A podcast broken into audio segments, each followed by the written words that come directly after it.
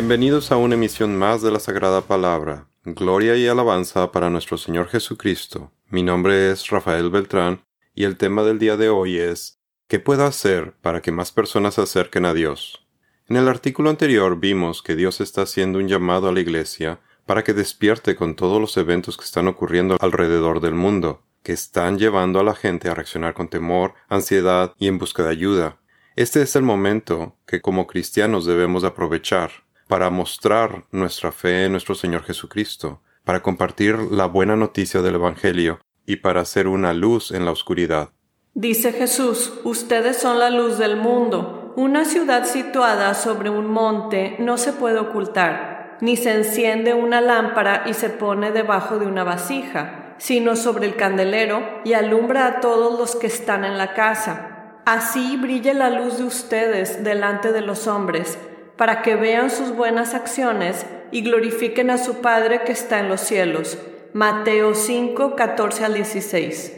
En este artículo quisiera presentarle una forma de compartir el Evangelio que le puede servir, es práctica y efectiva, y me ha funcionado muy bien cuando comparto la buena noticia de nuestro Salvador con la gente sin importar cuáles sean sus creencias. Todos necesitamos compartir más nuestra fe, cumplir con la gran comisión que nos dio Jesús en Mateo 28, 19 y 20. Pero quizás se pregunte cómo comenzar o cómo ser más efectivo. Al mismo tiempo, podría sentirse incómodo de acercarse a amigos o extraños y tocar el tema de las cosas de Dios. Primero que nada, necesitamos poner esa ansiedad y miedo en perspectiva. Compare esta incomodidad o inconveniencia con el terrible destino de aquellos que mueren en sus pecados. ¿Qué es peor? Cuando se trata de evangelizar, tenemos una responsabilidad similar a la de un bombero que salva las vidas de las personas al sacarlas de un incendio. Ahora sabemos que quienes durante su vida no se acercan al Señor ni ponen su fe en Él, mueren en sus pecados de forma que necesitamos señalarles el camino de regreso hacia el Padre. Quizás un obstáculo que nos está impidiendo compartir nuestra fe es el temor al rechazo, ante la posibilidad que las personas nos vean de forma diferente y que incluso se alejen de nosotros. Esta es una realidad. Habrá personas que estarán muy contentas con el mensaje y otras que dejen de hablarle. Puede ver nuestro artículo La respuesta de la gente ayer y hoy en nuestra página web. Por otro lado, otros obstáculos pueden ser el creer no poder responder a una pregunta difícil, o no querer sonar como un fanático o loco religioso. Explicaremos a continuación una estrategia que nos puede ayudar a superar estos temores. El predicador Ray Comfort, de Living Waters, tiene experiencia de más de 40 años evangelizando personas en la calle. En su libro The Way of the Master, El Camino del Maestro, él utiliza una estrategia para compartir el Evangelio de Jesucristo de forma muy didáctica. Yo he puesto en práctica sus recomendaciones y he tenido resultados sorprendentes, porque debo confesarles que a mí al principio me provocaba ansiedad llevar a cabo el mandamiento de Jesús, de la Gran Comisión. Ray Comfort enfatiza que el punto más importante es que necesitamos evitar interactuar con el intelecto de las personas y dirigirnos directamente a predicar el Evangelio a sus conciencias, tal como lo hizo Jesús. Dios ha escrito sus leyes en nuestros corazones, en nuestras conciencias, las cuales son como tener un aliado viviendo en el territorio enemigo, para ayudarnos a entregar la semilla del Evangelio. Así que evite que su conversación se incline al debate teológico, filosófico o científico, porque esto hará que su mensaje no llegue a la conciencia de las personas, o hasta tenga resultados contraproducentes, porque eso hará que las personas formen barreras intelectuales para el mensaje, lo racionalicen y no lo consideren seriamente. Por ello, es necesario que tan pronto vea que esto sucede, regrese a la persona a la conversación que Rey recomienda. ¿Listos? Iniciemos con la explicación. Lo primero que yo hago antes de compartir el Evangelio con la persona es orar al Señor para que me ayude a superar mi temor para que ponga las palabras indicadas en mi boca que la persona necesita escuchar en ese momento, que me dé la sabiduría para poder dar el mensaje apegado a su palabra, que me haga su instrumento para que las personas vean el amor de Jesús a través de mí, que abra el corazón de la persona para que sea más receptiva al mensaje y que bloquee cualquier interferencia del enemigo mientras esté entregando el Evangelio. después de esta breve oración, sigo los siguientes pasos. Primero, es importante comenzar a hablar sobre cosas cotidianas para romper el hielo, sobre todo si se trata de un desconocido. De esta forma, le mostramos que está hablando con una persona sensata, que está interesada en su bienestar. Pero nuestro objetivo es cambiar la conversación de las cosas naturales hacia las cosas espirituales. Esto es lo que hizo Jesús en Juan 4 del 7 al 26, cuando se encontró con la mujer samaritana en el pozo. Él comenzó hablando de algo tan cotidiano como beber agua y cambió la conversación hacia las cosas espirituales para hablar de las aguas vivas y de cómo adorar a Dios. Puede romper el hielo con un cálido buenos días y puede continuar hablando del clima, del trabajo o actualmente de las novedades del coronavirus. Hable simplemente de forma amigable con la gente. Pero tan pronto pueda, Cambia la conversación a temas espirituales. Estas son las dos preguntas que he estado utilizando últimamente, una después de la otra. La primera es, ¿está usted preocupado por el coronavirus? Cuya respuesta prepara a la persona para la siguiente pregunta que utilizo para cambiar la conversación al tema espiritual. Y esta es, ¿cree en la vida después de la muerte? O también puede preguntar, ¿qué cree que sucede después de la muerte? En este punto, ya estamos hablando de cosas espirituales, y es muy probable que no haya provocado la menor ofensa, ya que no se ha mencionado a Dios, el pecado, el día del juicio, ni el infierno. Simplemente estamos preguntando a las personas qué piensan, y la mayoría de las personas están dispuestas a dar su opinión sobre cualquier cosa. Probablemente responderá con no sé. Entonces usted guíe la conversación con más preguntas como ¿Cree que existe el cielo? ¿O ha pensado en eso? ¿O si hay un cielo, cree usted que irá ahí? Escucha atentamente la respuesta, que le permitirá saber si la persona está abierta o no a las cosas de Dios para recibir el Evangelio. La mayoría de las personas lo está, y a continuación vienen las preguntas críticas para iniciar con la estrategia que recomienda Ray Comfort. Pregunte a la persona el siguiente supuesto.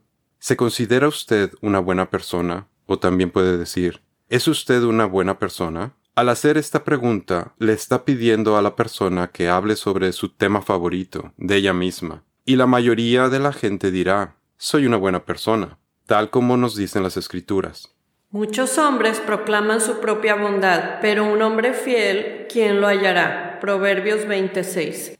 El problema es que cuando las personas piensan que son buenas personas y que irán al cielo, intelectualmente no tienen la necesidad de un Salvador, y esa es la raíz del engaño en el que viven. Sí saben que son pecadores, pero creen que sus pecados no son tan malos, porque se consideran mejores que los criminales que están en la cárcel. Por lo tanto, creen merecer el cielo. Por tanto, la siguiente etapa de los diez mandamientos es crucial para entregar el mensaje del Evangelio. Ahora utilicemos la ley para hacer su corazón humilde, de la misma manera que lo hizo Jesús en Marcos 10 del 17 al 22. Con ello, las personas se darán cuenta de que, después de todo, no son tan buenas personas como ellos pensaban, al darse cuenta que, en realidad, son unos delincuentes a la vista de un juez santo, y que son culpables de innumerables crímenes. Al reconocer que Dios es perfecto y santo, y que su estándar de justicia es mucho más alto que el nuestro, Él considera que la lujuria en el corazón es un adulterio, y que el odio es asesinato, y más aún, percatarse que el día del juicio es algo muy real y que se avecina, y que Dios se encargará de que se haga justicia absoluta. Esto significa que los adúlteros, los asesinos, los mentirosos y los ladrones serán condenados para siempre. Una vez que reconozcan esto, entenderán que sus llamadas, entre comillas, buenas obras, son tan solo un intento detestable de sobornar al juez del universo. Esperemos que después del mensaje las personas confíen solo en la misericordia de Dios, que es el único camino para que podamos ser salvados de nuestros pecados. Porque todos pecaron y no alcanzan la gloria de Dios. Romanos 3:23. Para llegar a este punto, necesitamos que la persona misma se dé cuenta de cuántos mandamientos ha transgredido, para ver si realmente es tan buena persona como piensa. Comience preguntando alguna de estas preguntas. Podría hacerle algunas preguntas para ver qué tan buena persona es usted o podría poner a prueba qué tan buena persona es usted. Ahora pregunte a la persona acerca del noveno mandamiento. ¿Alguna vez ha dicho una mentira? Si dice que no, cortésmente insista. ¿Quiere decir que nunca le ha mentido a nadie? ¿Ni siquiera una vez? Si respondió que sí, aunque sean mentiras blancas o piadosas, pregúntele.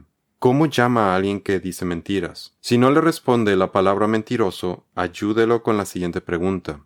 ¿Cómo me llamaría a mí si le digo una mentira?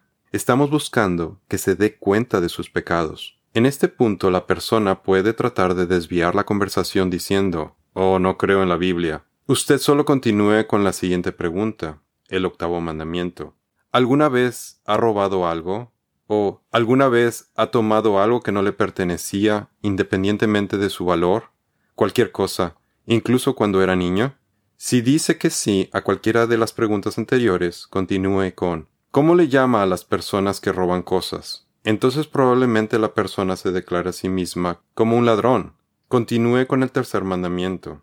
¿Ha tomado el nombre de Dios en vano? Con frases para expresar asombro como Oh Dios mío. O de alguna otra forma, si dice que sí, infórmele que eso es llamado blasfemia y que es un pecado muy serio. Si dice que no, continúe con los pecados en donde Jesús nos muestra lo elevado del estándar de Dios, el séptimo mandamiento. Jesús dijo que todo aquel que mire a una mujer con deseo o con lujuria ya cometió adulterio con ella en su corazón.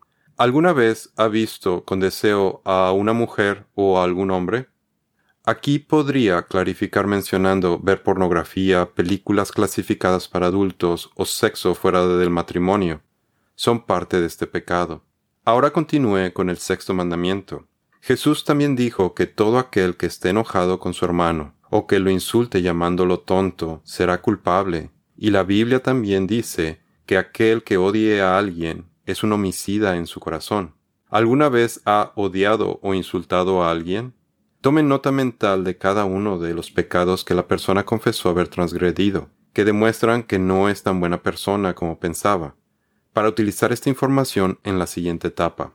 En este punto, después de evaluar entre tres y cinco mandamientos, deberá de notar que la persona está reflexionando y se está quedando callada. Es cuando el Espíritu Santo le está mostrando claramente sus pecados y sus consecuencias. Ahora bien, sabemos que cuanto dice la ley, lo dice a los que están bajo la ley, para que toda boca se calle y todo el mundo sea hecho responsable ante Dios. Romanos 3:19. O por el contrario, la persona se está empezando a agitar y a molestarse porque está comenzando a reconocer su culpa. Pero en su orgullo no le gusta quedar expuesta.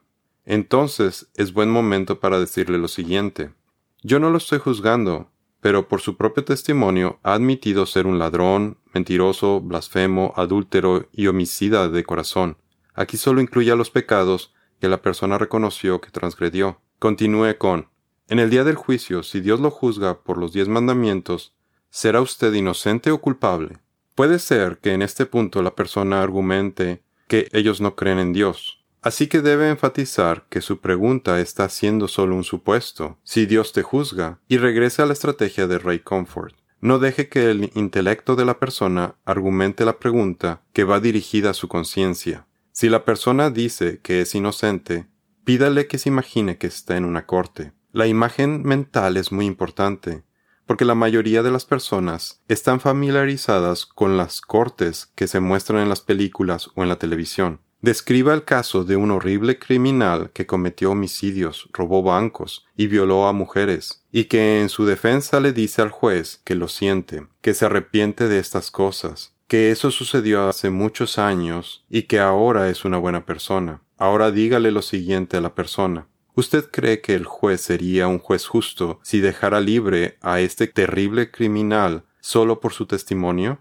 Por supuesto que no. Y Dios es perfecto, y su justicia es absoluta, por lo que no va a dejar que ninguna persona quede sin recibir el castigo que se merece por sus pecados. Si la persona le dice que, en una balanza, ha hecho más bien que mal, utilice el mismo caso de la corte, donde el juez va a juzgar solo los crímenes, sin importar todo el bien u obras caritativas que el criminal haya hecho. No va a dejar libre a un asesino violador porque ahora hace obras de caridad. Por otro lado, si la persona le dice que Dios nos va a juzgar en su misericordia y con amor, dígale que tiene razón, pero que también juzgará con justicia divina, porque Él es un Dios de juicio, y el estándar de Dios es más alto que el de un juez humano. Además, Él prometió que va a castigar no solo a los asesinos y violadores, sino también a los mentirosos, ladrones, blasfemos y adúlteros, por lo que la persona está en grandes aprietos, ¿no es cierto?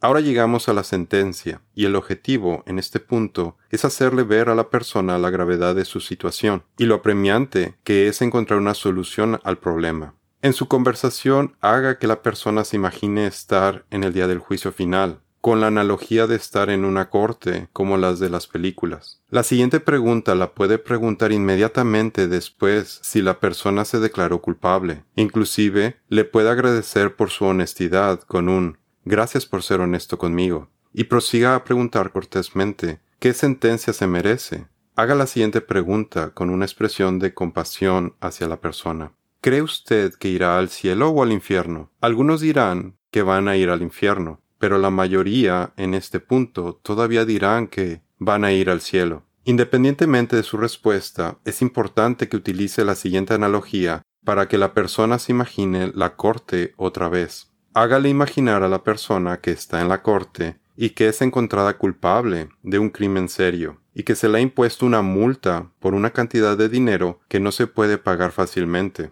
Y el juez dice que usted es culpable, ¿Tiene algo que decir antes de que dicte su sentencia? Y usted dice, sí, juez, siento mucho lo que hice, por favor perdóneme. ¿Puede un juez justo dejarlo libre solo porque usted dijo que lo siente mucho y que no lo volverá a hacer? Por supuesto que no. Hay una multa que tiene que pagar. Sin embargo, imagine que alguien paga la multa por usted, y el juez legalmente lo puede dejar ir porque la deuda ante la ley ya ha sido pagada. Es importante en este punto que enfatice la parte de la persona que paga la multa. Ahora continúe con, lo mismo va a ocurrir durante el juicio final. Dios no puede dejarnos libres solo porque le digamos que lo sentimos, porque la Biblia nos dice que existe un castigo que tenemos que pagar por cada pecado que cometimos a lo largo de nuestras vidas. Si la persona argumenta que esto es solo la justicia del hombre, que Dios es diferente, respóndale diciendo que está en lo correcto. La justicia de Dios es infinitamente más estricta que la humana, y sus estándares requieren que seamos perfectos por lo que no podemos sobornar a Dios con buenas acciones. Si la persona dice no creer en el infierno, en este punto no tenga miedo de decir a las personas que si mueren en sus pecados irán al infierno. Esta es su oportunidad para describirle lo horrible de este lugar según la Biblia, porque el infierno es un lugar de tormento eterno, en donde el fuego no se apaga, hay llanto y crujir de dientes. Se sufrirá un castigo eterno, y las personas están destinadas a la vergüenza y desprecio eterno, en el fuego eterno, y la oscuridad de las tinieblas es para siempre.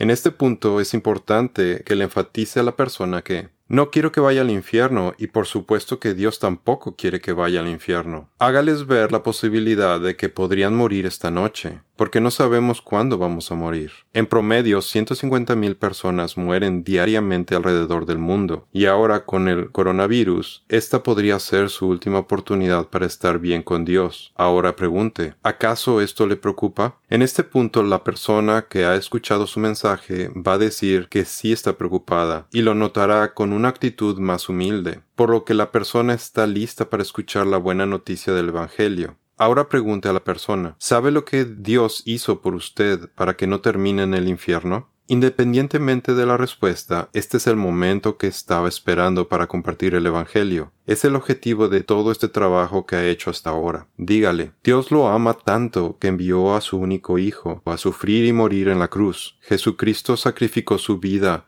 para que nuestros pecados fueran perdonados y que pudiéramos vivir, porque Jesús resucitó al tercer día de entre los muertos y derrotó a la muerte. Pero para recibir este regalo de salvación tiene que hacer dos cosas. Primero, arrepiéntase de sus pecados ante Dios, admitiendo que los cometió, que los siente, y para demostrar su arrepentimiento, se va a alejar de ellos para no cometerlos otra vez empezará a hacer lo que es agradable ante los ojos de Dios y dejará de hacer lo que le desagrada. Segundo, va a poner su fe en que nuestro Señor Jesucristo va a estar en el juicio final y Él va a ser su Salvador al pagar por sus pecados, para que Dios le conceda vida eterna con Él. Si usted hace estas dos cosas de corazón, Dios lo transformará de adentro hacia afuera y lo hará una nueva persona en Jesucristo. Pídale al Señor que le envíe su Espíritu Santo. Este es el momento en el que puede hablar del gran amor que Dios nos tiene en Juan 3:16, que perdona todos nuestros pecados y que nos da el regalo de salvación de forma gratuita para todas las personas que son humildes y entregan todo a Él a través de Jesús. También puede mencionarle la diferencia entre el cristianismo, que es una relación con Dios, y de todos los cultos y las religiones hechos por el hombre, los cuales se basan en buenas obras. Sus seguidores creen que tienen que hacer algo para ganar su camino al cielo, oran cinco veces al día, se acuestan sobre lechos de clavos, ayunan, repiten ciertas oraciones, por mencionar algunas cosas. Hacen esto porque ignoran el estándar de justicia de Dios. Y en el día del juicio, ninguna de estas religiones puede pagar por los pecados de las personas. Nadie, aparte de Cristo, está calificado para dar su vida para el perdón de los pecados. Por eso necesitamos un Salvador en el día del juicio. Necesitamos a Jesucristo. Pregunta a la persona si entendió el mensaje. Es importante que lo corrobore.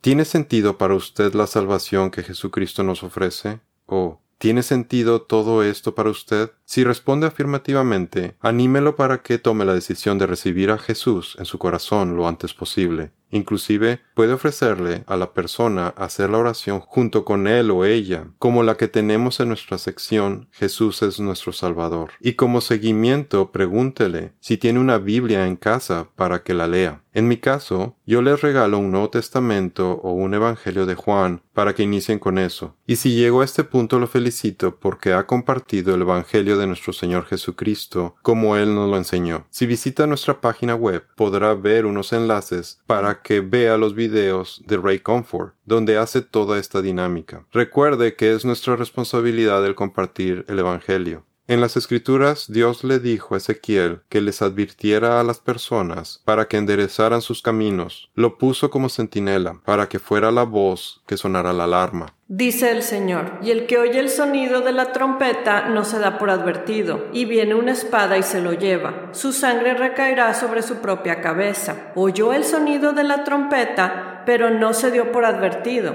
Su sangre recaerá sobre él, pero si hubiera hecho caso, habría salvado su vida. Pero si el centinela ve venir la espada y no toca la trompeta, y el pueblo no es advertido, y una espada viene y se lleva a uno de entre ellos, él será llevado por su iniquidad. Pero yo demandaré su sangre de mano del centinela. Y a ti, hijo de hombre, te he puesto por centinela de la casa de Israel. Oirás, pues, la palabra de mi boca, y les advertirás de mi parte. Cuando yo diga al impío, impío, ciertamente morirás. Si tú no hablas para advertir al impío de su camino, ese impío morirá por su iniquidad, pero yo demandaré su sangre de tu mano. Pero si tú, de tu parte, adviertes al impío para que se aparte de su camino, y él no se aparta de su camino, morirá por su iniquidad, pero tú habrás librado tu vida. Ezequiel 33 del 4 al 9.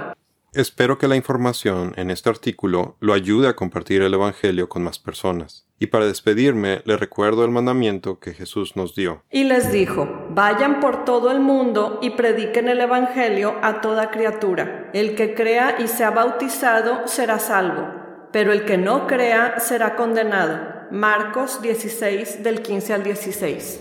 Los esperamos en nuestra siguiente misión. Que Dios los bendiga.